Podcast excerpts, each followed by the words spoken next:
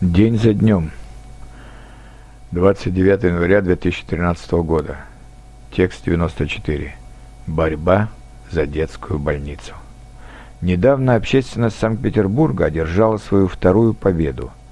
Первый раз это была победа два года назад над проектом 400-метровой башни «Газпрома», которую собирались соорудить на Охте, районе хотя и не центральном, но находящемся всего в двух километрах от Невского проспекта. Мало кто верил, что тогда удастся остановить строительство, ведь его инициатором был сам всесильный «Газпром».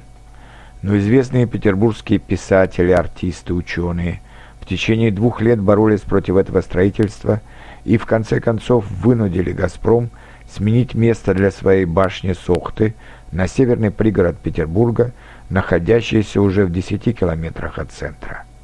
И вот новая победа общественности.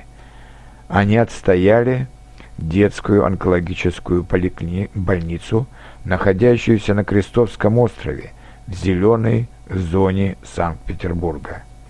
Дело в том, что это место облюбовали себе работники Верховного суда России, который в будущем году будут, будет переведен из Москвы в Санкт-Петербург. Уже сейчас Недалеко от больницы начато строительство элитных коттеджей для судейских работников. Вот они и хотели убрать эту больницу в пригород, а в ее здании устроить поликлинику для себя. Но не получилось. В последний месяц было несколько демонстраций против переноса детской больницы в единственной на всем северо-западе России. И власти отступили, тем более, что к судам отношение населения и так сложно – из-за их явной ангажированности в пользу власть имущих.